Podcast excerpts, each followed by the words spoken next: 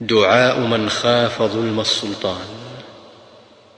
يقول اللهم رب السماوات السبع ورب العرش العظيم.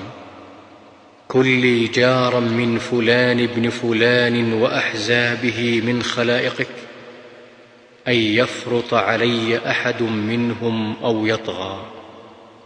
عز جارك وجل ثناؤك ولا اله الا انت